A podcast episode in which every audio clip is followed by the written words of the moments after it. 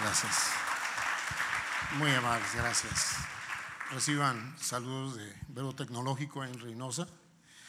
Los hermanos eh, sabían que venía yo por acá y les mandan saludos a todos. Que Dios les bendiga. Es un privilegio estar aquí. Eh, como dice José Luis, vamos a un mensaje fresco. No sé qué tan fresco se escribió hace más de dos mil años. No sé qué tan fresco sea. Pero sí, el Señor me ha estado inquietando últimamente eh, con cierto tipo de mensajes. Eh, yo entiendo también que aunque cada congregación tiene sus particularidades, eh, el Espíritu de Dios se mueve de la misma forma en muchos, en muchos lugares. Y dice la Escritura que todos los hermanos pasan por las mismas penalidades, por las mismas situaciones. Entonces no creo que seamos tan diferentes en muchas áreas en nuestra vida cristiana, servicio, lo que sea. Y el Señor sí me ha inquietado. Yo no soy muy dado a, como se acostumbró hace algunos años, que estaba la moda de anunciar que, que cuando el pueblo de Israel se estableciera como nación, que venía una generación de 40 años y que si no que era de 70, y que el Señor ya viene, y que cuando oigas la trompeta que se abre la nube y que va a bajar y que no sé qué tantas cosas. Yo no soy muy dado a eso porque mi hijo, mismo el Señor Jesús dijo que solamente el Padre en su sola potestad sabe el día y la hora. Pero lo que sí es evidente que los tiempos se están acercando, está habiendo cambios, está habiendo, eh, la iglesia se está, se está moviendo, se está simbrando, o sea, mover, eh, no bien, no, no siempre en el buen sentido de moverse, de, caminar, a veces se, se simbra hay eh, problemas, dificultades por muchos lados. Entonces, el Señor me ha inquietado en eso y lo he estado compartiendo en Reynosa eh, en, varias ocasiones y con diferentes enfoques, pero eh, yo quisiera compartirles también esto, por eso no sé qué tan fresco sea, pero yo sé que cada, cada persona, cada individuo tiene sus planes, sus proyectos, es normal es lo, usual, lo correcto. Pero sabemos, como dice la Escritura, que los pensamientos de Dios no son nuestros pensamientos y sus planes no son nuestros planes. Entonces Él tiene un plan perfecto. Y hay algo que yo estoy convencido, porque me pasó y yo sé que les ha pasado a la mayoría, cuando nos recibimos a Jesús, no entendemos cabalmente lo que ha pasado en nuestras vidas. Al principio mucho es eh, sabemos que el Espíritu de Dios nos convence de pecado, justicia y juicio. Eh, dice la Escritura que Él pone el querer como el hacer. Entonces realmente cuando venimos a Cristo no hay ningún mérito de parte nuestra. Todo es por obra de Dios. Dios ha hecho todo el trabajo. Nosotros simplemente como la novia le dijimos que sí al Señor y nos recibió, nos aceptó y empezamos a disfrutar la, la salvación pero no entendemos cabalmente lo que es la salvación, las cosas que tuvieron que pasar, lo que tuvo que suceder allá en las alturas, los, los planes, los proyectos, las cosas que Dios tuvo que hacer para que nosotros estuviéramos aquí, para que eh, disfrutáramos de esa salvación. Eh, para muchos de cristianos, la meta en la vida es recibir al Señor Jesucristo y se quedan atorados en ese punto, porque simplemente eh, anhelan recibir a Cristo, quieren compartirle a Cristo a los familiares, a los parientes, a los amigos, y una vez que lo, que lo comparten y que las personas lo reciben, descansan y como que ya lograron eh, realmente la principal meta en la vida, y yo les quiero decir que el recibir al Señor Jesucristo solamente es una puerta de entrada a una nueva vida, es un estilo de vida diferente. Evidentemente, eh, yo digo que hay dos decisiones que son fundamentales en la vida. Una es con, cuando recibes a Jesús en tu corazón y la otra cuando te casas. ¿Sí? Porque con uno te casas por toda la eternidad y con la otra te vas a casar, a lo mejor no por toda la eternidad, pero sí, si no se te va a hacer eterno. Si tú te casas mal, se te va a hacer eterno. Entonces, eh, son dos decisiones que son fundamentales. ¿Con quién te casas y cuando recibes a Jesús. Pero tenemos que estar enterados y claros que recibir a Jesús simplemente es el inicio de algo nuevo, es eh, el aprender cosas. Eh, en la alabanza, eh, yo oí a Jaime que estaba diciendo, eh, Él ha cambiado nuestros pensamientos, ha cambiado nuestra manera de expresarnos, porque esa es la verdad. En Cristo se ha cambiado un montón de cosas y empezamos a, a ver diferentes aspectos que antes ni por aquí nos pasaba por la mente que existieran. Entonces, Dios tiene un plan para nosotros. A lo mejor nosotros ya tenemos algo trazado, algo programado, pero Dios dice, pero yo tengo mi plan.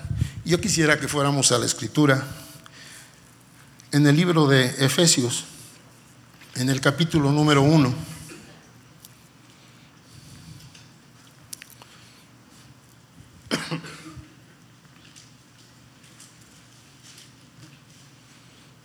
Permítanme.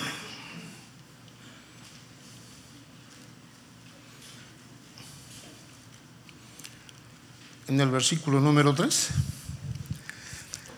dice la escritura, bendito sea el Dios y Padre de nuestro Señor Jesucristo, que nos bendijo con toda bendición espiritual en los lugares celestiales en Cristo, según nos escogió en Él, antes de la fundación del mundo para que fuésemos santos y sin mancha delante de Él. En amor, habiéndonos predestinado para ser adoptados hijos suyos por medio de Jesucristo según el puro afecto de su voluntad. Eso en mexicano quiere decir porque le dio la gana. El puro afecto de su voluntad no es simplemente porque hay estas razones, porque hay esto, a Él le dio la gana, simplemente por amor a nosotros y por su misericordia.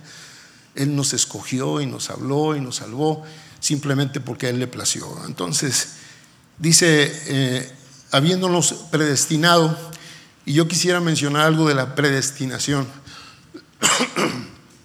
Cuando, si ustedes quieren buscar en un diccionario y vean inclusive la doctrina cristiana o cristianismo y habla de la predestinación, eh, ellos entienden, ellos, no nosotros, ellos entienden que la predestinación es cuando ya te tocó el 8, como dicen ya estabas programado para hacer algo, ya estás predestinado y no te puedes salir de eso.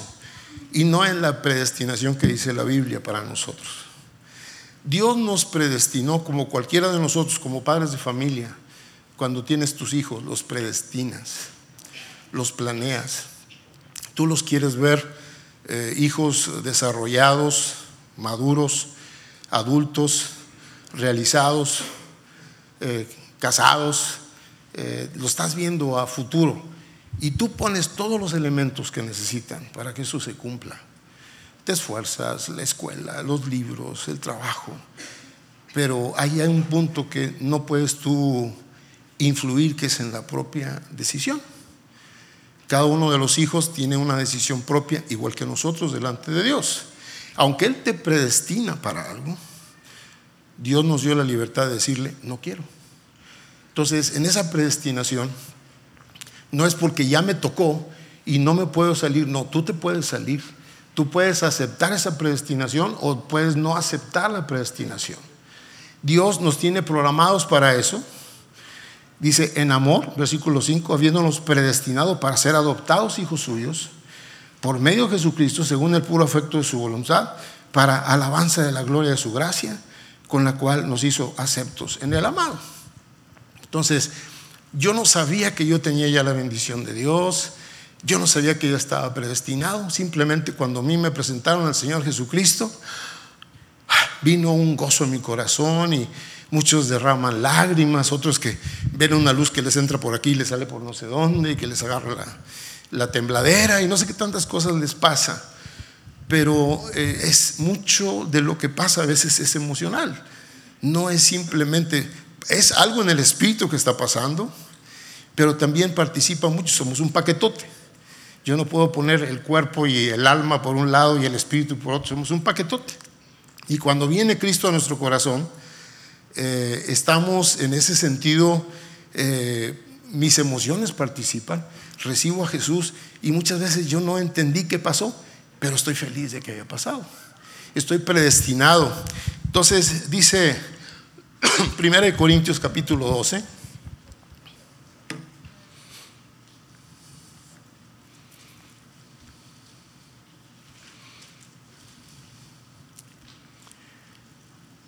en el versículo número 13, dice la escritura, porque por un solo espíritu fuimos todos bautizados en un cuerpo, sean judíos o griegos, sean esclavos o libres, y a todos se nos dio a beber de un mismo espíritu. Ustedes saben que la palabra bautizar significa sumergir en algo, impregnarnos en algo. Entonces dice que el, por un solo espíritu todos fuimos sumergidos, impregnados en un solo cuerpo. Entonces, cuando yo recibí a Jesús, yo no me enteré, pero yo era parte del cuerpo de Cristo. ¿Sí?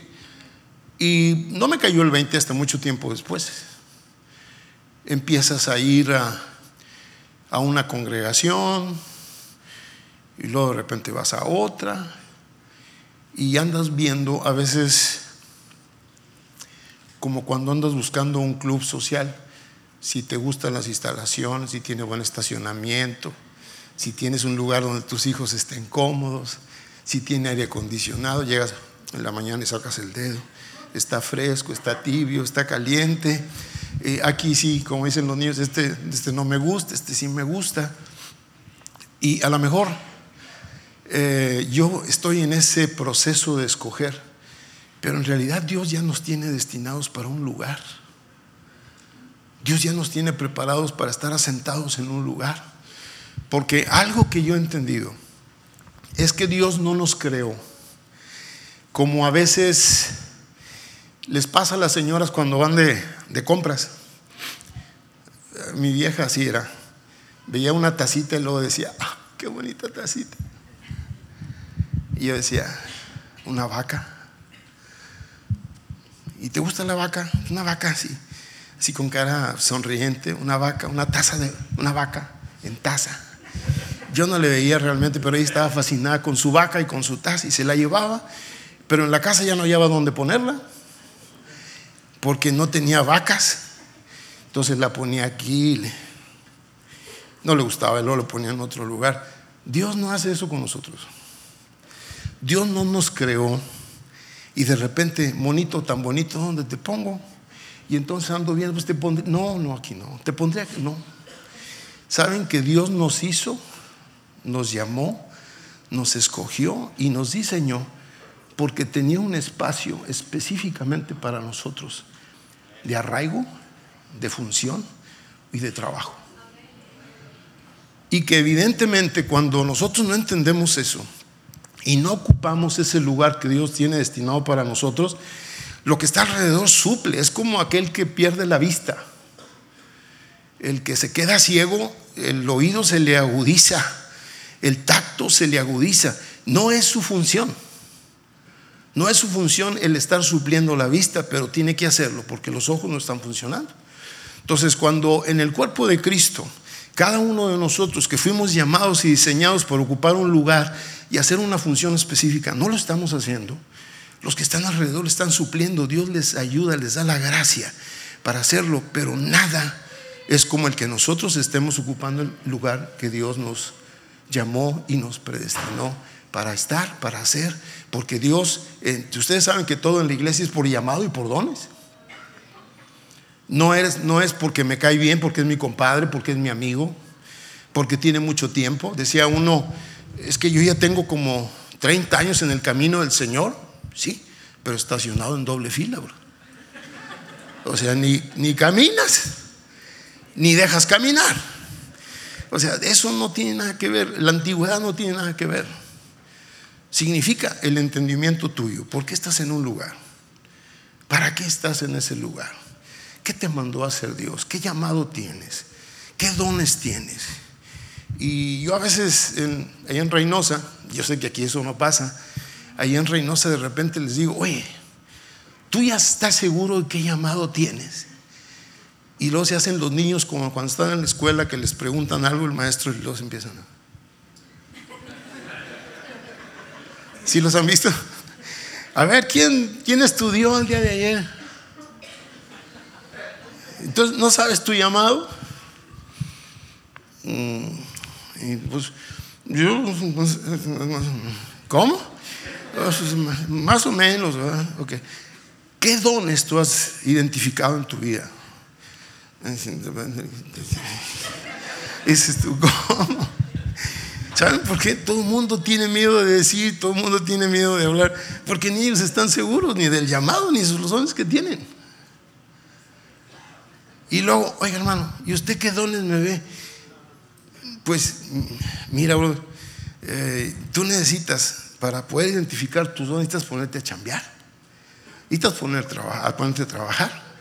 Es como, yo les he dicho en Reynosa, ya ven que todos los niños entran a la escuela dominical y sacan sus dibujitos, ¿no? Y llegan con los papás y dicen, mira papá lo que te hice, eres tú. Ah, oye, pero aquí me pintaste bigote. No, son los zapatos, papá. Ah, ¿Cómo? Y entonces ves los dibujos de 10 o 20 niños y te das cuenta, ¿quién es el que realmente dibuja y el que no dibuja? ¿Verdad? Pero por lo pronto a todos tienes que ponerlos a dibujar. No le puedes decir, tú si dibujas, tú no dibujes, tú sí, tú no, tú no, no. Dibujo en todos. Luego checamos y yo te digo quién puede dibujar, quién no.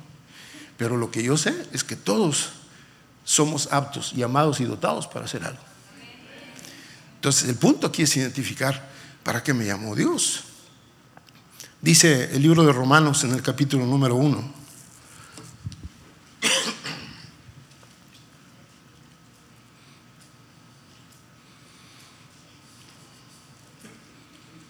¿Lo tiene? Ok, versículo número uno. Está diciendo el apóstol Pablo, Pablo, siervo de Jesucristo, llamado a ser apóstol. Él tenía eh, certeza cuál era su llamado. Él no estaba dudando ni se veía el techo. Yo fui llamado a ser apóstol. Pablo, siervo de Jesucristo, llamado a ser apóstol, apartado para el Evangelio de Dios. Ah, hace ya algunos años un hermano en la congregación ahí en Reynosa me dijo, hermano, el Espíritu de Dios me envió a esta congregación a predicar. Dije, aleluya, gloria a Dios. Y me dijo, yo no sé a usted por qué el Espíritu Santo nunca le revela nada. Doble aleluya. Dije, oh. Y le dije, pues mira, mira mi hermano, me dio risa. Y le dije, mira, pues triste tu cuadro. Si tú dices que el Espíritu de Dios nunca me dice nada, pues la noticia que te tengo es que mientras no me diga nada, tú no vas a hacer nada ni vas a predicar. Tú lo que necesitas es ponerte a servir. Primero, servir. No, es que mi llamado es a predicar. Y saben que en la iglesia hay muchos que tienen ya en mente cuál es su llamado. No, yo estoy llamado a organizar. Yo estoy llamado a predicar. Dijo uno, yo estoy llamado a las multitudes. Trabajaba en algún estadio de fútbol o alguna cosa, yo no sé. Estoy llamado a las multitudes. Y dices tú, ¿de dónde sacas eso? Si el apóstol Pablo, y nos vamos a comparar nosotros con el apóstol Pablo, él decía, mira, yo soy siervo de Jesucristo, antes que otra cosa, soy siervo. Y cuando eres siervo vas a hacer lo que te pongan a hacer. No puedes agarrar poses de que a mí es un... ¿Sí me explico? O sea, es denigrante para mí. Fíjate, yo vengo, yo vengo a predicar aquí a la congregación y me dijeron que fuera a los baños a ver si había papel. Tú eres siervo, manito. Hay un llamado primario para todos, es ser siervo, ser un sirviente. Nos servimos entre nosotros y decimos, pero es que no entiendes que cuando tú le sirves a los hermanos, le estás sirviendo al Dios Todopoderoso. Entonces, pero es que cuando yo le sirvo a los hermanos, nadie me, no necesitas eso. Tú lo que necesitas es servir. Y aparte de los que están sirviendo, Dios les tiene un llamado para otra cosa. Pero nadie puede aspirar a estar en un punto aquí si primeramente no ha servido, si primeramente no está enterado que necesita involucrarse en todas las áreas en el servicio de la iglesia. Amén. Entonces, esto es algo que es importante eh, y les digo, este tipo de cosas, lo que les estoy diciendo ahorita, yo lo entendí después de muchos años. Empiezas con una cosa, empiezas con otra y hasta el final dices tú, oh, ya le entendí. Sí, ¿verdad? Porque hay como eso que les cuentas un chiste y luego se ríen como a la media hora. Ah, ya le entendí. Así yo, ah, ya le entendí. Al principio pues simplemente es por fe. Ay, gloria a Dios, yo me siento emocionado porque el Señor ya me salvó, ya tengo la vida eterna. Sí, pero ¿sí sabes qué pasó? Pues no, no sé, pero estoy emocionado. Pero no, bueno, vas entendiendo qué pasó. Y te empiezas a ubicar quién eres en el reino de Dios. Tú tienes parte del reino de Dios. Tú eres parte, tú tienes herencia en el reino de Dios, pero todo el mundo está pensando que, mi participación en el reino de Dios, tú te estás viendo ya en espíritu, allá arriba, y saludando a Moisés y decirle, oye, platícame eso de las agüitas cuando cruzaste, a ver, ¿cómo estuvo esto? Explícame, oye, Abraham, ¿qué se siente ya a los noventa y tantos años tener un, un hijo, ¿no? ¿Qué se siente? Pues, platícame, platícame, emocionado. No, no, no, no, no, no. Estamos hablando, tú eres parte del reino de Dios y tienes salvación y fuiste llamado a ponerte a chambear desde aquí, no allá, aquí. Entonces yo digo, bueno, me es muy difícil participar y hacer muchas cosas cuando ni yo mismo entiendo qué ha pasado con mi vida, qué es la grandeza que Dios me ha dado con la salvación. Entonces, cuando yo me empiezo a ubicar y digo, qué tremenda responsabilidad. Entre mayor es el regalo, mayor es la responsabilidad. Hoy estaba viendo a José Luis con nietos y les regalas cosas a los nietos y tú sabes que en 24 o en 48 horas ese juguete no existe.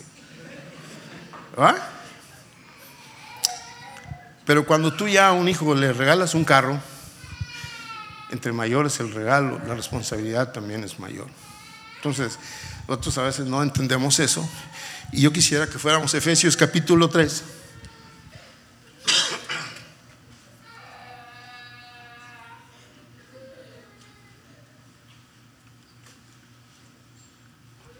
En el versículo número 8.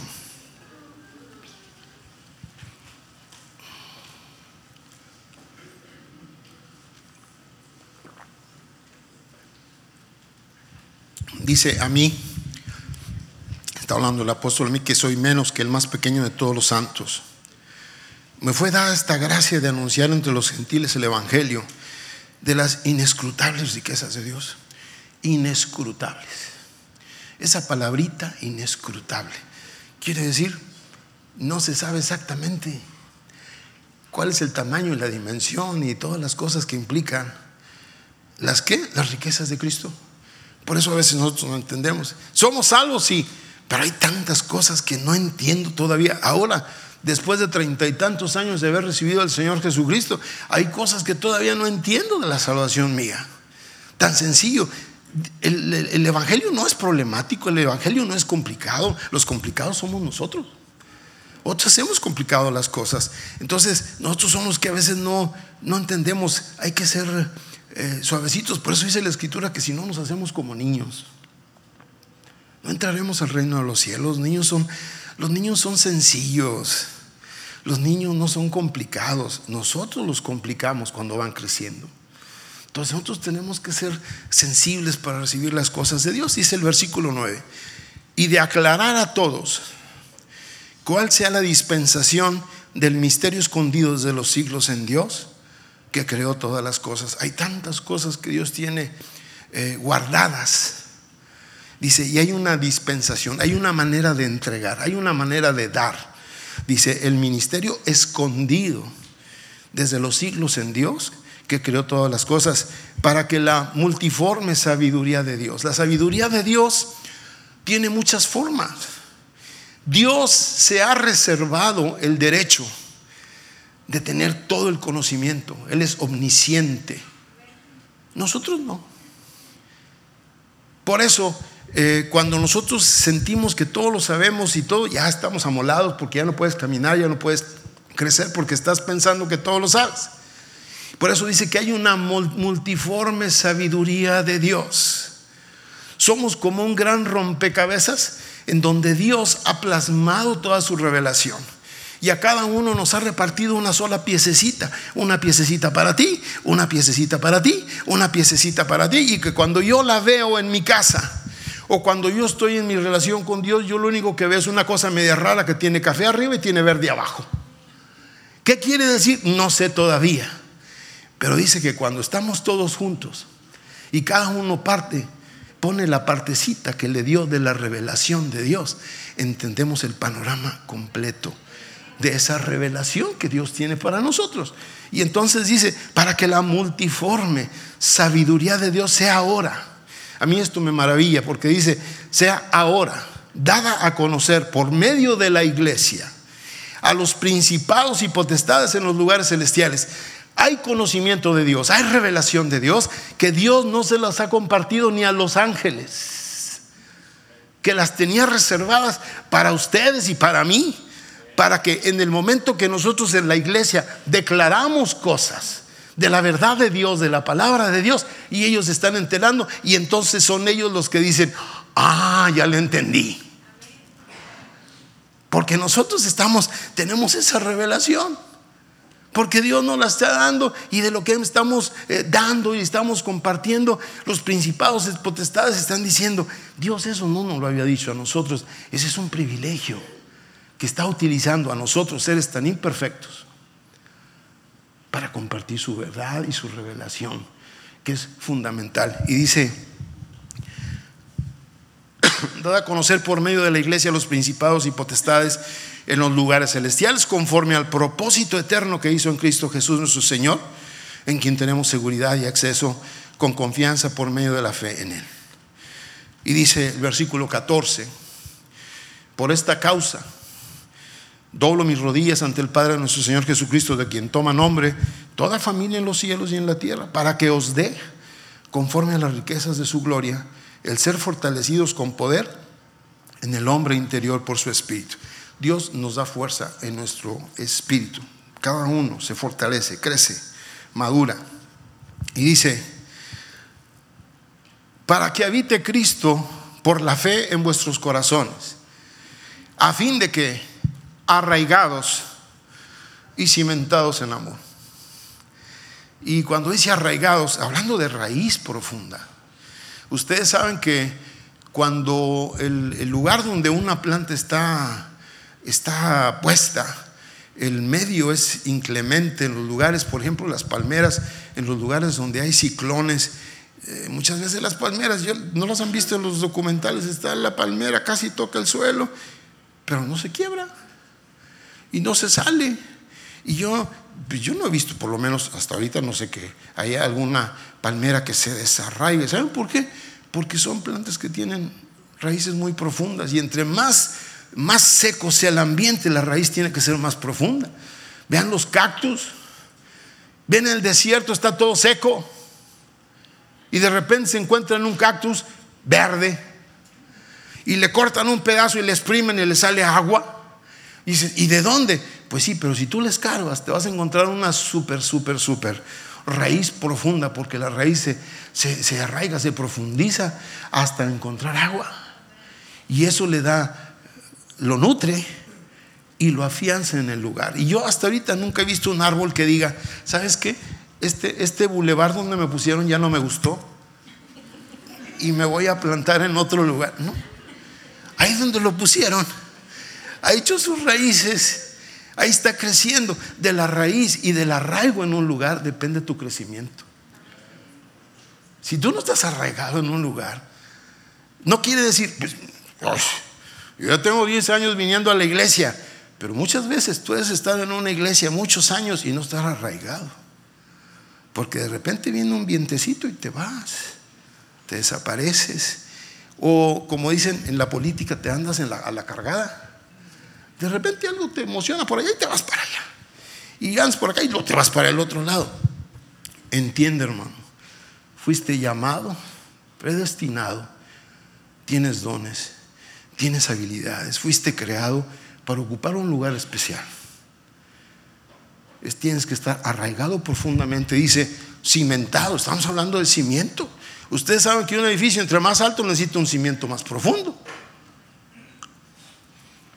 Nosotros queremos crecer y queremos madurar, tengo que estar más arraigado y más cimentado. Y eso no significa que no haya situaciones o problemas que de repente me quieran mover. Problemas hay. Como dice la escritura, donde están dos o tres reunidos en mi nombre, ahí hay broncas. ¿Ah? ¿Sí? ahí hay broncas. Pero no dice si exactamente el Evangelio, pero por ahí va la cosa. Sí, cuando estén dos o tres reunidos en mi nombre, yo estoy en medio de ellos, sí, pero también hay broncas. ¿Por qué? Porque cada quien tiene su propio, eh, como decía una hermana, cada cabeza es una barbacoa. Cada cabecita tiene sus ideas, diferentes trasfondos, diferentes maneras de pensar. Cada quien quiere hacer las cosas de una manera. No, por eso tenemos que arraigarnos, soportarnos los unos a los otros amarnos los unos a los otros. Y de repente, eh, cuando se hacen las iglesias en el hogar, yo no sé si ustedes han pasado por estas, pero cuando se hacen las iglesias en el hogar, todo el mundo, ay hermano, yo me quiero ir a la iglesia del hogar fulano. ¿Por qué? Porque ahí está fulanita, berenganita. dices, ¿por qué mejor no se va a esta? No dijo nada, nomás es el... ¿Por qué? Porque la tendencia natural es que tú te juntes con los que te caen bien, con los que te llevas bien, con los que te identificas. Pero yo les tengo una mala noticia, que el Señor desde que recibimos a Jesús y nos sumergió en el cuerpo de Cristo, estamos predestinados a estar por toda la eternidad juntos con los que te caen bien y con los que te caen mal. ¿Amén? Y, la iglesia es un taller sote gigantesco. Ahí te afinan, te cambian los frenos, te, sacan las abolladuras, te pintan, te lijan. Y hay unos hermanos que son unas lijas gigantescas. Y cuando dicen, ay, ahí viene fulanito. Oye, hermano, así. Oye, hermano, no, no, no me poner en otro lugar. Es que con este brother no me llevo muy bien. Pues precisamente por eso. Porque necesitas lijarte, necesitas acostumbrarte, necesitas amarlo. Ay, hermano. Yo sé que esto aquí no pasa, pero ahí en Reynoso es bien frecuente. Y yo les digo, eh, como dicen que el hombre es un animal de, de hábitos, de costumbres. Dije, normalmente la gente ya sabes dónde se sienta, qué banca ocupa cada uno. Y si de repente llega alguien y ocupa su lugar, yo nunca les he visto nombre puesto atrás ni en el asiento, nadie así, ¿no? Pero cuando llegan,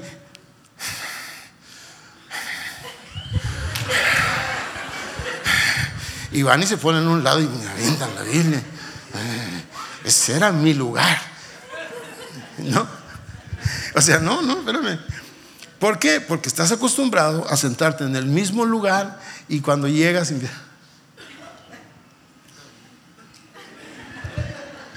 saludas a los mismos. Al final, oye, llega gente nueva y dices tú, vayan con los nuevos, salúdenlos, preséntense con ellos. Todo el mundo corre a saludar a los mismos de siempre. ¿Sí? Y los nuevos están así. Y no, no, no han ido con los nuevos. Ah, sí, ahorita. Es que no estoy poniéndome de acuerdo. Sí, dice, muévete, muévete. O sea, tú tienes algo que hacer. Olvídate ahorita del, hermano. Todos los, días lo ves, o por lo menos ves una llamadita, tómate un café eh, entre semanas, lo que tú quieras. Pero en la iglesia vienes a chambear. En la iglesia vienes a servir. No a que te sirvan. Eh, algo, el fenómeno que es normal, es que cuando uno llega a una iglesia, uno llega nuevecito, y todo el mundo se vuelca con él, hermano, y qué bueno, y vayan y pasan seis meses y pasa un año, todo el mundo te hablaba y de repente empiezas a, ¿qué pasa? Es que ya no me hablan, es que ya no me buscan igual que antes, no, porque ahora te toca a ti, como dicen los chavos, oca, oca, te toca. Sí, ahora te toca a ti buscar, ahora te, a ti te toca recibir, ahora te toca a ti invitar, ahora te toca eh, a ti participar. Y luego de repente les preguntas, oye, eh, van a orar, oren por de perdida con los hermanos que están sentados a su alrededor. Y luego tú dices, Señor, yo oro por el, hermano que tiene en la nuca así una rayita roja. ¿Cómo se llama? No sabes ni cómo se llama, pero es el de la nuca con la rayita roja porque es lo único que le conoces, la nuca. Por ser el que siempre se sienta enfrente de ti. Siempre está sentado enfrente de ti. Por eso, habla con él. Esa es parte de la interacción que tenemos. Somos una familia. Eh, allá, allá de repente hago berrinches santos, pero berrinches. Porque, porque de repente un hermano, dos, tres, cuatro domingos no va. Y le mandas mensajes y WhatsApp y le hablas por teléfono y no sé qué. Y de repente llegan así bien quemaditos, es que andaba en Cancún. Qué padre que andas. ¿Por qué no dijiste? ¿A poco le tengo que pedir permiso? Pero avisa. Oye, si a mí mi vieja se me sale cuatro domingos de mi casa, pues yo de perdida voy a la Cruz Roja a ver dónde anda. ¿O no? ¿Alguno de tus hijos no llega a dormir en la noche? ¿No lo vas y lo buscas? Y cuando un hermano de la iglesia se te desaparece un mes, ¿no lo buscas? No te preocupas por él. Y luego llegan, oiga hermano, usted no ha buscado a fulanito, tú ya lo buscaste. No, pues eso es función de los líderes. ¿Saben que en la familia de Dios todos somos corresponsables? No nada más los pastores, no nada más los líderes, todos somos corresponsables. Amén. Entonces, yo tengo que preocuparme. Yo me preocupo por, pues, todos, por, lo menos pretendo por todos. Y yo digo, bueno, ¿y si alguno se preocupa por mí? ¿Alguno se preocupa por mí? No, no, porque dan por hecho que tú tienes que ir. Tú eres el que tienes que orar. Oiga, hermano, fíjese que eh, ahí en el trabajo me encontré un, un cuate y le compartí a Cristo pero necesita, necesita que le, digan así con más detenimiento lo que es la salvación. Entonces yo le dije, usted va a ir. ¿Y tú por qué no? No, porque eso es cuestión de los pastores. Mira, si Dios quisiera que yo hubiera ido a hacer, me lo hubiera puesto a mí, pero te lo puso a ti. Oca, oca, te toca. ¿Sí me explico? Y entonces dicen, ah, entonces yo, claro, tú ve. Pero es que yo no sé mucho, yo tengo poco tiempo en el Evangelio. Mira, el curso de evangelismo más grande y más rápido que he visto es con el endemoniado Gadareno. El Señor lo liberó de los demonios, le quitó las cadenas, lo vistió y de repente dijo, Señor, yo me quiero ir contigo. No, ve a los tuyos y di cuán grandes cosas ha hecho el Señor por ti. Pero no puedes dar un cursito así más rápido. no, nada más di cuán grandes cosas ha hecho el Señor contigo. Nada más diles el amor de Dios. Nada más diles que el Señor te liberó. Dile, Señor, todo lo que ha pasado con tu vida. Nada más con que le cuentes eso. Es más que suficiente para que el otro entienda que el amor de Dios es tan grande y que te ama a ti y que lo ama a Él. Ve y compártele. Simplemente ve y dile. Y viene el resultado. Y entonces como que, bueno. Y luego vienen felices y, ay hermano, es que llegué y recibió a Cristo. Es más, estaba enfermo y le puse las manos y se sanó. De la gloria a Dios. Pero si yo no te digo, porque mucha gente piensa que cuando tú le envías a hacer algo es porque tú eres flojo e irresponsable. Oye, que el pastor ya no quiere hacer nada. Para todos, oye, ve tú. Y, es, y ve tú. Es que ya el hermano ya no quiere hacer nada. Quiere, ¿Para qué aprendas, mano? Para que te fugues un poquito. Y en un momento dado, Tú no sabes. Como dicen en mi rancho, no es lo mismo la revolución de Emiliano Zapata que 67 años después. Todos nosotros estamos en un tiempo y vienen generaciones después. Tú no sabes cuándo de repente te va a tocar estar aquí arriba. Y todo el mundo está diciendo, así decía yo. muy de recién que llegué a Reynosa, yo recibí al Señor Jesucristo en, el DF, un tiempo que estuve viviendo por allá. Prácticamente fui una o dos veces a una iglesia cristiana, no, tuve más contacto. El resto era en un grupo de discipulado pequeño. Y cuando llegué, eh, empecé a ir a una congregación, un poco de tiempo, eh, estaba uno todo verde, inmaduro, y luego me salí de la congregación y de repente llegué a una, a una iglesia y al tercer domingo que estaba ahí me dijeron, digo, yo sé que está mal, pero me dijeron, ¿tú pudieras predicar el domingo? Y dije yo, ¿quién? ¿Yo? El domingo. Y dije yo, hasta eso, entrón. Dije, pues a lo mejor sí. Pobres de los hermanos que me vieron en mi primer mensaje. Si en el de ahorita, quién sabe, imagínense de hace treinta y tantos años. Uf, quién sabe cómo hubiera estado, pero bueno, se aventaron mi predicación. Y desde entonces el Señor no me ha dado chance de decir, pues ya no prediques, ¿no? dije, pero ¿cómo es posible? Así fue un, así.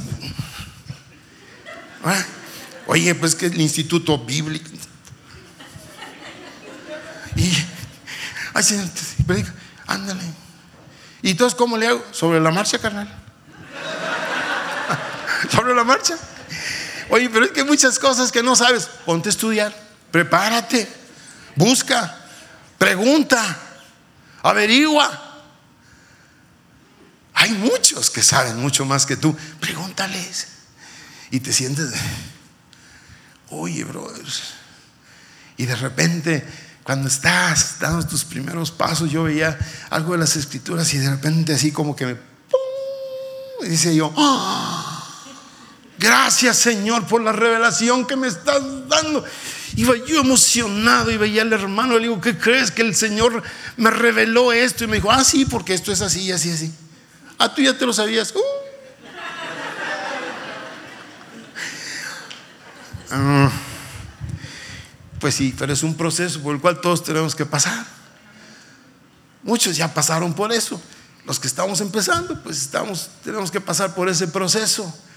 Pero llega un momento, cuando menos lo piensas, que cuando tú estás enterado que eres parte del reino de Dios, que tienes un llamado, que tienes dones, que estás arraigado, tarde o temprano el Señor te va a poner donde tú tienes que estar definitivamente y hacer un trabajo que solamente tú puedes hacer ahí. Amén. Entonces, aquí la, el punto es, yo tengo que averiguar, yo tengo que preguntarme, son las grandes cosas que yo tengo que preguntarme, ¿para qué estoy aquí? Yo estoy aquí para venir los domingos a la iglesia. Dios no hizo la iglesia para venir los domingos. ¿Sí? Yo les he dicho a los hermanos, discúlpenme, eso es allá en tecnológico. Si tú, mi hermano, crees que tu vida cristiana es venir el domingo al culto, no vengas, vos. No vengas, porque eso no es la vida cristiana. No es, no es venir, la vida cristiana no es eso. La vida cristiana es una vida de 365 días del año, las 24 horas del día. Porque tú eres cristiano el lunes, el martes, el miércoles, el jueves, el viernes, el sábado y el domingo, en la mañana, en la tarde y en la noche. Y debes estar dispuesto a servirle al Señor a la hora que se te llame. Y debes estar dispuesto a dar tu mejor esfuerzo. Como decía un hermano, mira, si hay gente que no da una gota de sudor, estará dispuesto a dar una gota de su sangre por el Señor. No lo va a dar. No lo va a dar. Entonces, la vida cristiana no es estar solamente los domingos sentados aquí y salir. Eh, ¿cómo, se te hizo el mensaje? Oh,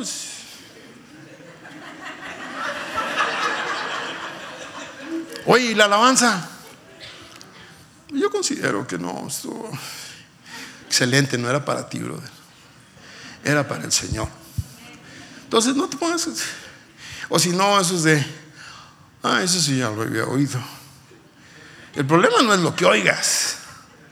El problema es qué haces con lo que oyes. ¿Sí explico? ¿Qué haces con lo que tú oyes? Dice la escritura, hay que ser hacedores de la palabra. Miren, disculpen, uno como médico decía, llega un paciente, es que fíjense, aquí que me, se me atora, que me da tres vueltas y que... Te va a dar una receta, mira, te vas a tomar una pastilla cada seis horas por diez días.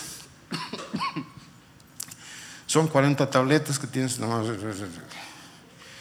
Llegaban a la semana y decían, ¿cómo siguió? Pues igual. Una de dos, me equivoqué en el diagnóstico, algo pasó, no está correcto. ¿Y tiene medicamento? Sí, y nomás me tomé como media caja. ¿Y por qué no se tomó las demás? Pues es que me tomé como dos, tres pastillas y no se me quitó. Ese es el cristiano moderno. Oye la escritura y dice, pues aquí dice, yo, yo lo hice en dos días y no pasó nada. Es que no es de dos días. Te está hablando de que cambies hábitos, que cambies pensamientos, que cambies actitudes por el resto de tu vida, para que venga el fruto después de eso. Entonces, queremos que haya un resultado sin que nosotros hagamos nada. Eh, decía Carlos Velázquez, un hermano del ministerio, que aquel le llamaba demencia. Demencia es pretender que las cosas cambien sin que tú hagas nada. Esa es demencia.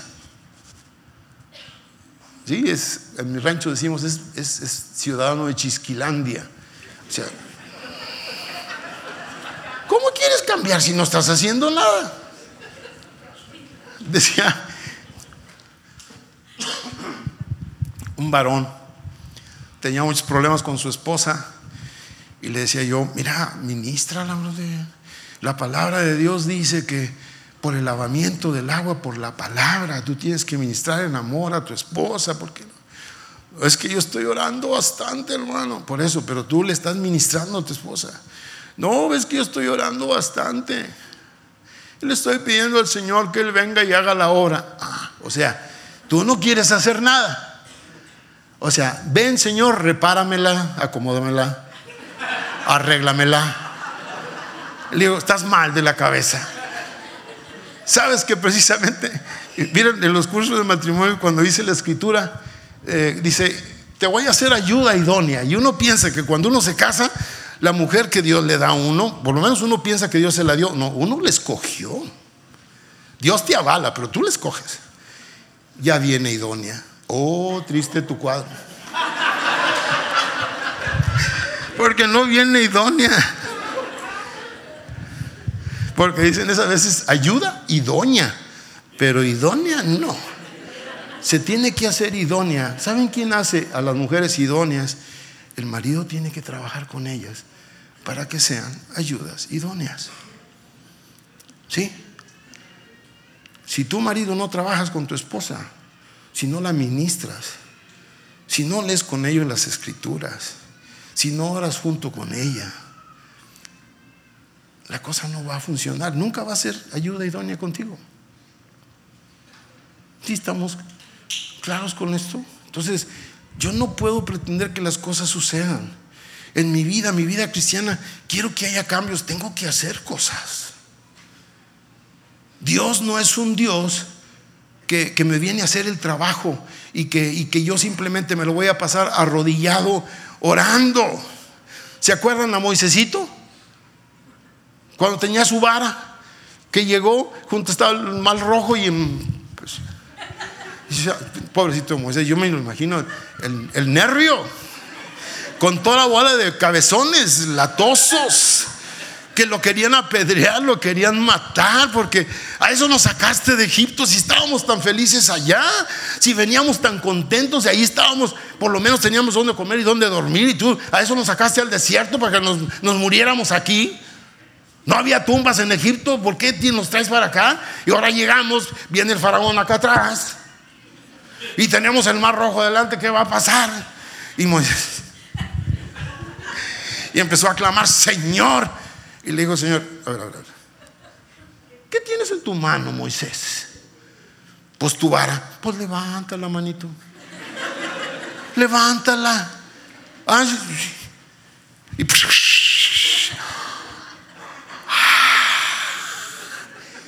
Moisés se pudo haber pasado un año orando en el desierto enfrente del mar rojo y el mar rojo iba a estar igual de rojo, igual de lleno que al principio. ¿Qué tuvo que hacer? Simplemente, oye, si ya te estoy dando, te estoy dando el poder, te estoy dando la autoridad, ponla a funcionar. Ponte a trabajar, levanta la vara y se te va a abrir el mar rojo. Cosas en tu vida que puedes, yo no estoy diciendo que no hay que orar. Hay que orar, pero hay que hacer. A la fe y a la oración hay que ponerle patitas. Tienes que hacer algo, tienes que moverte. No te va a venir solo. Eso es algo que nosotros tenemos que, entender, que la vida cristiana es de hacer. Hacedores de la palabra. Hacedores de la palabra. No solamente oidores de la palabra. Yo entiendo que esa tremenda salvación que Dios me da que yo tengo el llamado y tengo los dones que Dios me puso en este lugar, que yo me tengo que arraigar y me tengo que cimentar profundamente. Y luego dice la escritura, el 17 lo repito, para que habite Cristo por la fe en vuestros corazones, a fin de que arraigados y cimentados en amor, seáis plenamente capaces de comprender con todos los santos Nadie puede entender el plan de Dios sin la revelación de Dios si no estás junto con todos los santos. Solo no puedes. Aunque sea súper ungido, aunque sea súper inteligente, aunque ores 20 horas diarias, aunque te leas la Biblia cada 15 días. Si tú no estás junto con todos los santos, bien arraigado y bien cimentado, y pones lo que Dios te ha dado junto con lo que ellos tienen, nunca vas a poder entender el plan de Dios para ti, para tu ciudad, para tu iglesia. No lo vas a poder entender. Entonces necesitamos precisamente lo que dice aquí, para ser plenamente capaces de comprender con todos los santos cuál es la anchura, la longitud, la profundidad y la altura, y de conocer el amor de Cristo que excede a todo conocimiento para que seáis llenos de toda la plenitud de Dios. Hay hermanos de la congregación que ven la altura, otros ven la anchura, otros ven la profundidad. Yo no lo veo todo, pero de lo que yo veo, en eso participo. En lo que Dios me ha dado, eso es lo que doy. Sí, estamos de acuerdo con esto. Entonces, Dios tiene ese plan perfecto para con nosotros. Eh, Efesios 4:11 habla de que la administración, el ministerio que implica nosotros es para que somos, para que maduremos, para que seamos perfeccionados. Y la perfección habla de madurez. Tenemos que ser maduros.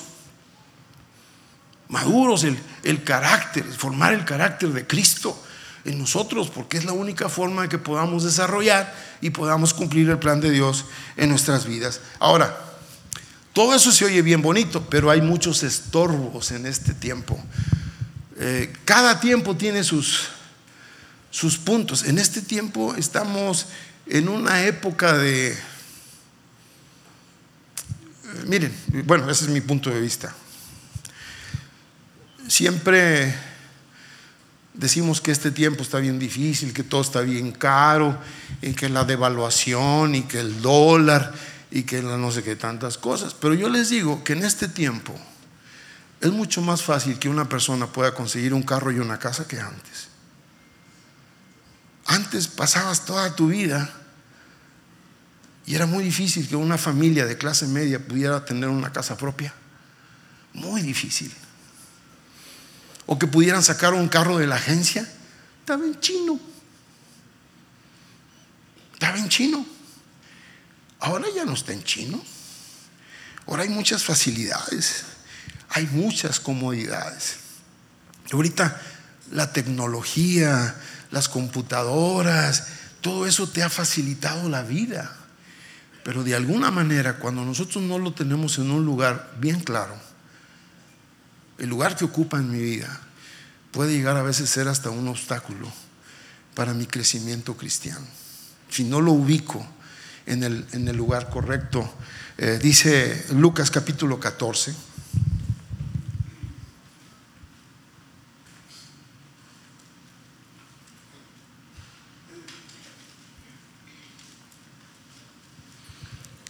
En el versículo número 16.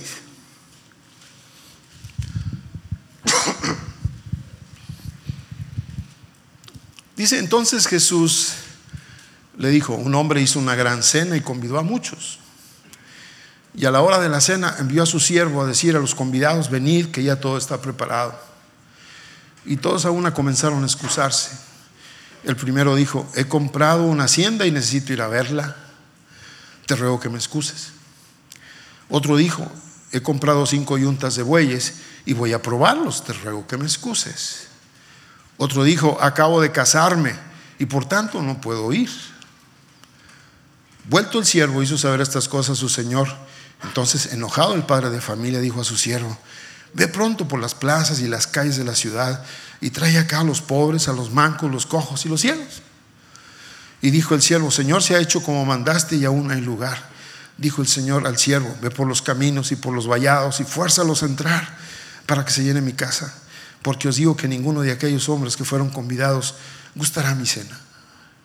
Si ustedes, eh, o sea, aquí tiene varias aplicaciones, está hablando eh, los convidados, está hablando de los judíos, está hablando de varias cosas, pero aplicado a lo que estamos hablando, que nosotros estamos invitados a participar de un trabajo, de un servicio, de una visión eh, en el reino de Dios. Y muchos de nosotros nos excusamos porque tenemos... ¿Cuál es la mayoría de las veces la excusa por la cual no servimos en la iglesia? Por trabajo. Porque no tenemos tiempo. Porque la familia.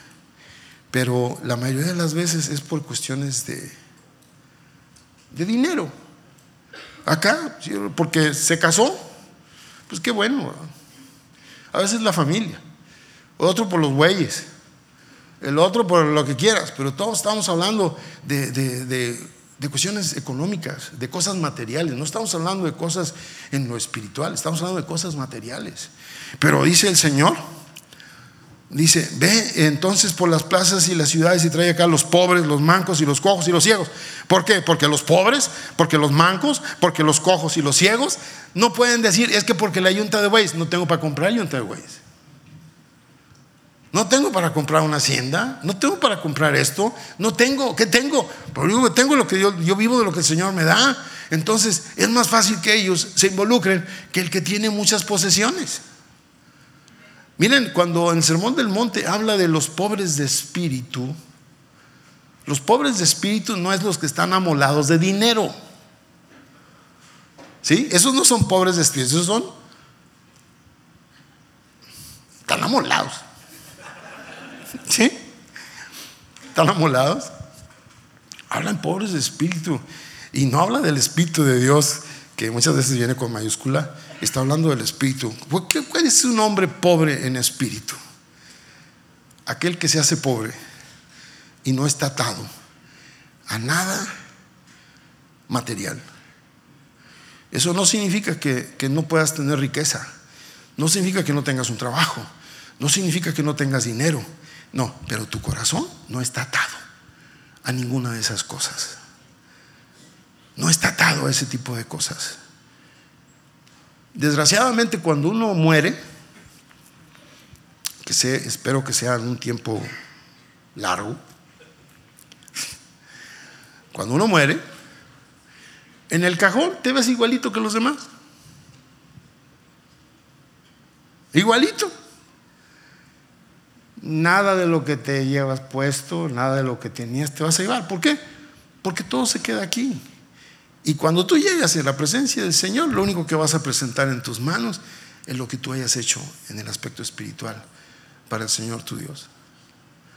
Eso es lo que vale la pena. Entonces, nosotros tenemos que evaluar, hacernos pobres de espíritu y decir, el Señor te demanda, obedece, sirve. No estoy hablando, deja el trabajo, no estoy hablando de eso. Pero saben, decía un hermano, un anciano que ya partió con el Señor, decía que cuando el Señor te da, hasta el morral te presta. ¿Qué quiere decir? Si el Señor te está llamando a hacer algo, así tengas trabajo y tengas familia, tengas un montón, Dios va a poner los puntos y las comas para que tú le puedas servir al Señor en lo que Él te está demandando y que sigas haciendo lo que estabas haciendo. Hay algunos que los lleva a dejar todo por las cuestiones del Evangelio, pero no son el grueso, la gran mayoría. Yo platicando, yo soy médico, neumólogo, trabajé, 30 años en el inseguro social, estuve un buen tiempo trabajando también en el ISTE, tenía mi consulta privada y tenía la iglesia. Y yo digo, bueno, ¿y cómo le hacía? No sé. Pero el Señor me postaba el morral. Dios me demandaba y Dios me permitió hacer todo ese tiempo por veintitantos años, treinta años. Entonces, ¿sí se puede? Sí se puede. Cuando Dios te dice, ven, hazle caso. Dios te va a apoyar. Dios te va a bendecir. Y yo te voy a decir, no hay mayor bendición que la que viene de Dios, porque dice que no añade tristeza. Al contrario, te da gozo, te da paz. Cuando tú reconoces que el que te sustenta, el que te mantiene, del que dependes, no es tu trabajo. El que del que dependes es el Señor tu Dios todopoderoso. Por eso, cuando sacó al pueblo de Egipto y los trajo los 40 años por el desierto, ellos no sembraron, ni trabajaron, ni hicieron nada, y sin embargo los mantuvo los 40 años. porque A ver si aprendían que en 40 años lo único que necesitaban era confiar en Dios. Era lo único que necesitaban. Y en este tiempo la iglesia cristiana batalla tanto para confiar en Dios.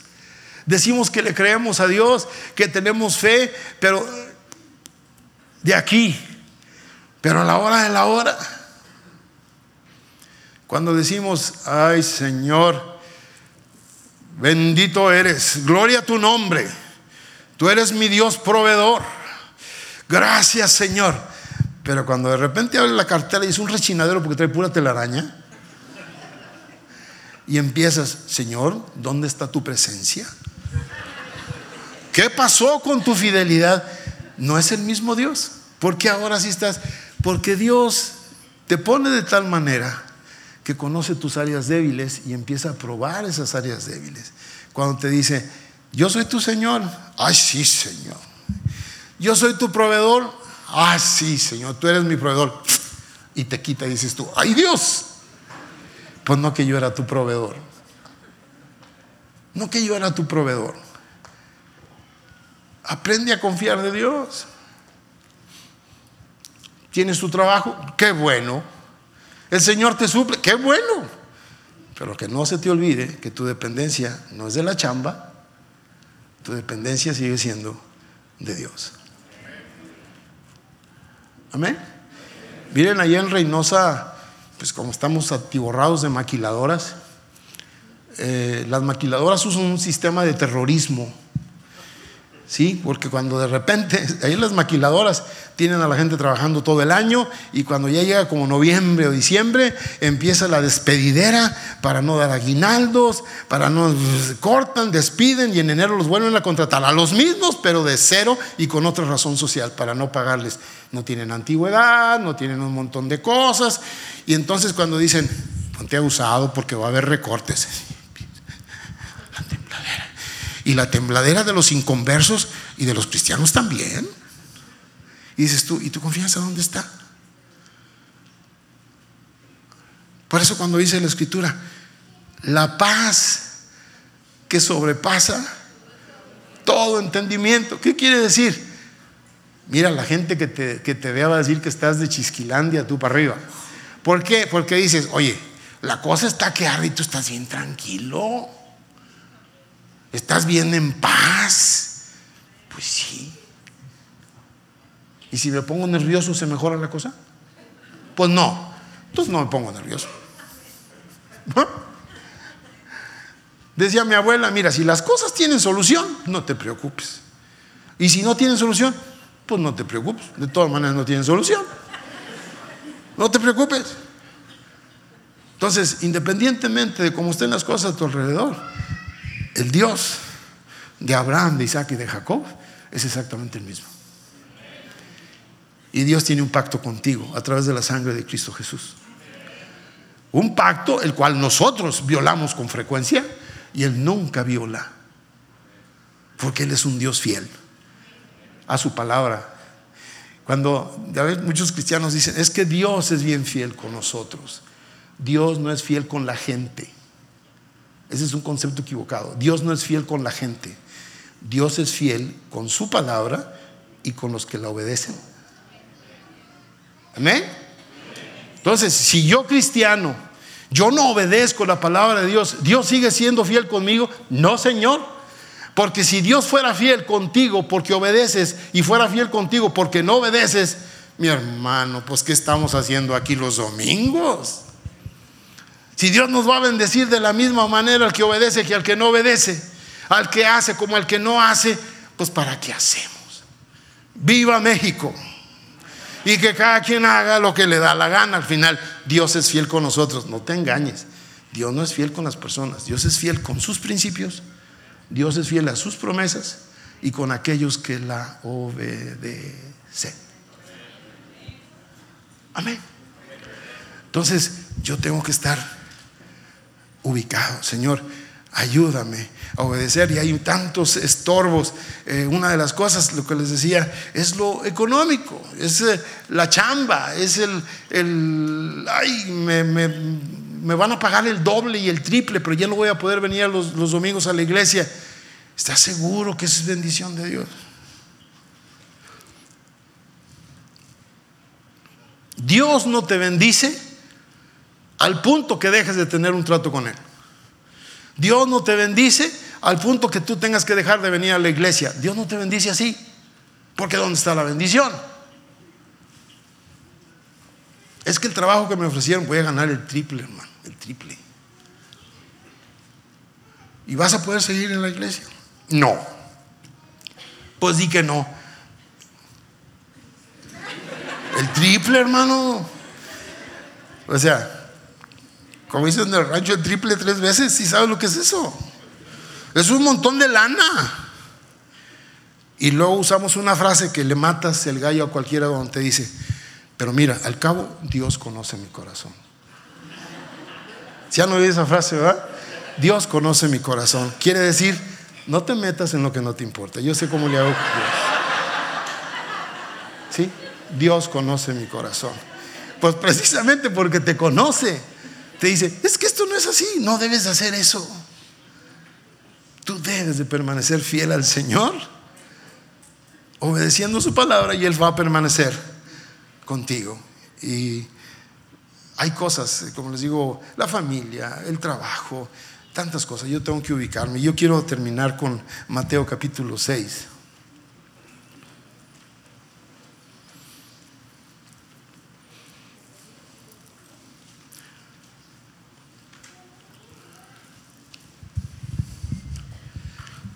Dice la escritura, Porque donde esté vuestro tesoro, ahí está también tu corazón. Donde esté vuestro tesoro, ahí estará también vuestro corazón. ¿Qué quiere decir?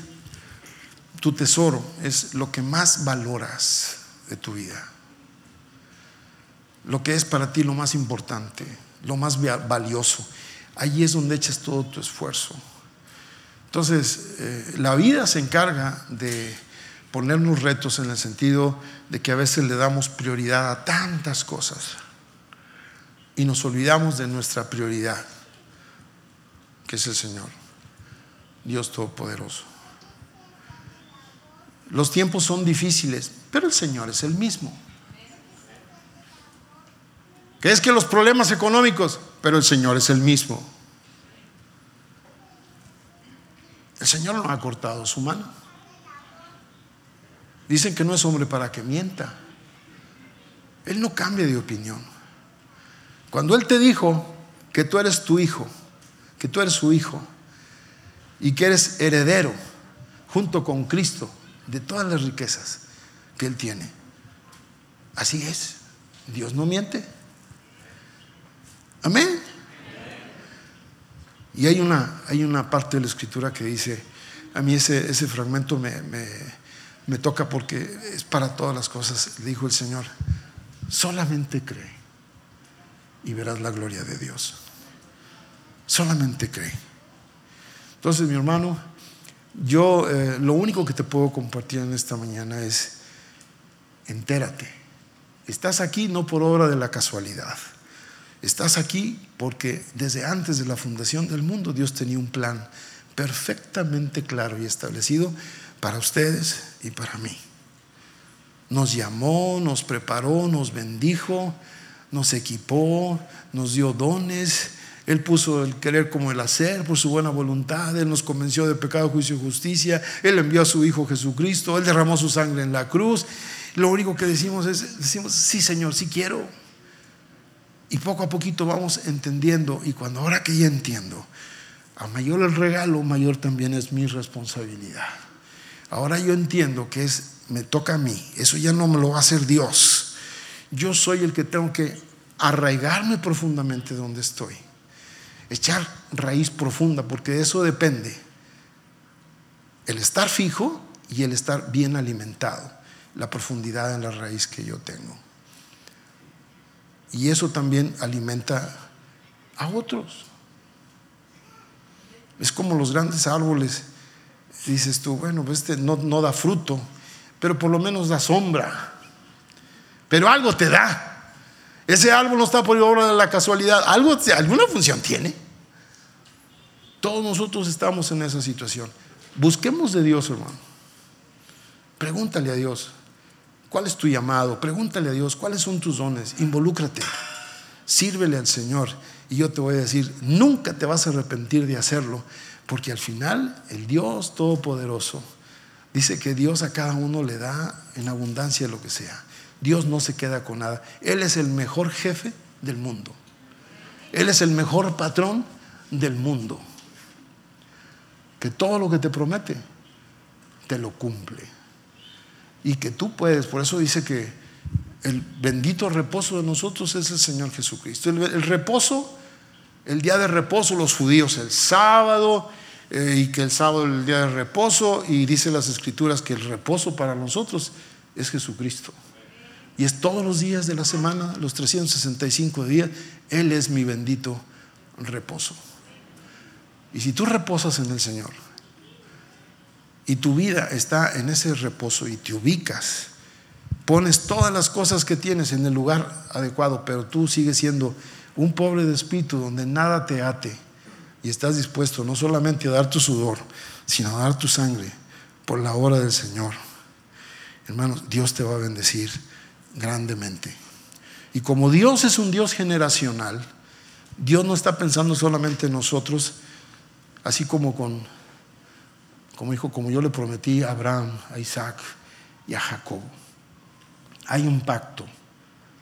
Dios está pensando en generaciones de nosotros, está pensando en ti, está pensando en tus hijos, está pensando en tus nietos, está pensando en tus bisnietos. No porque el pacto sea para cada quien en automático, pero cuando yo entiendo y yo comparto con mi familia, ellos van a hacer lo propio en su momento y van a también a depender de Dios. A veces estamos tan preocupados porque nuestros hijos tengan una preparación académica, que tengan diplomas, que tengan asegurado un buen trabajo y una buena entrada de dinero. Y a veces no nos preocupamos para que sean hombres o mujeres que aprendan a depender de Dios. Tenemos que enseñarlos a eso. Sí, busca todo lo demás, pero busca primeramente el reino de Dios y su justicia. Busca primeramente el reino de Dios y su justicia y el resto se te dará por añadidura. Busquemos primeramente el reino de Dios y no la añadidura, hermanos. Y va a venir bendición a cada uno de nosotros. Yo quisiera que cerráramos todos nuestros ojos y un momentito nada más, si me lo permiten. Todos nosotros en nuestra relación con Él tenemos altibajos, pero como depende mucho de mi voluntad, yo te digo, tú delante de Dios en esta mañana, olvídate de lo que está alrededor, olvídate de con quién vienes, eres el Señor y tú. Ubícate, ¿cuál es tu posición en el reino de Dios?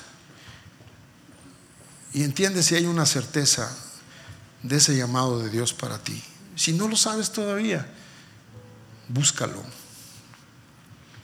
El Espíritu de Dios nos lleva a todo conocimiento y a toda verdad. Dice la palabra que aquel que necesite sabiduría, que la pide y se le dará en abundancia. Dios te va a revelar. ¿Cuál es tu llamado? ¿Cuáles son tus dones? Pero tienes que empezar a servirle al Señor no solamente los domingos, todos los días de tu vida. Porque eres miembro de una familia que está destinada a convivir por el resto de la eternidad. Padre Celestial, en el nombre de Cristo Jesús, tú conoces los corazones de cada uno de los que estamos aquí en este momento. Nada podemos ocultar de ti. Tú conoces las palabras que aún han salido de nuestras bocas y tú ya las conoces. Conoces los sentimientos más profundos en cada uno de nosotros. Conoces cada uno de nuestros pensamientos. A nosotros nos, nos, contemplaste en el vientre de nuestra madre y contados cada parte de nuestro cuerpo está. Somos diseño tuyo, Señor. No permitas que el ambiente en el que nos movemos nos aparte de nuestro caminar contigo. Tú eres nuestra prioridad. Tú eres al Dios que servimos, un Dios vivo, un Dios real, un Dios poderoso, un Dios fiel a sus pactos, a sus promesas y a sus compromisos. Moldea nuestro carácter y ayúdanos a ser igual que tú, Señor, de compromiso y de pacto contigo, de compromiso y de pacto con el resto de la familia tuya. Ayúdanos, Señor. Que nadie sea llevado por doquiera, por todo viento de doctrina, como dice la palabra, sino que arraigados y cimentados en amor, seamos capaces de comprender junto con todos los santos la altura, la anchura, la profundidad y el amor de Cristo. Ayúdanos como familia en ti a entender el propósito que tú tienes para cada uno de nosotros como individuos, como familia, como iglesia, como ciudad, como nación. Toda la gloria, toda la exaltación son para ti. Eres el único que mereces eso. Tuyo, tuya, tuya es la gloria, Señor. Para eso nos diseñaste, para hacer, para la gloria de tu alabanza, Señor. En el nombre poderoso de Cristo Jesús. Amén y amén.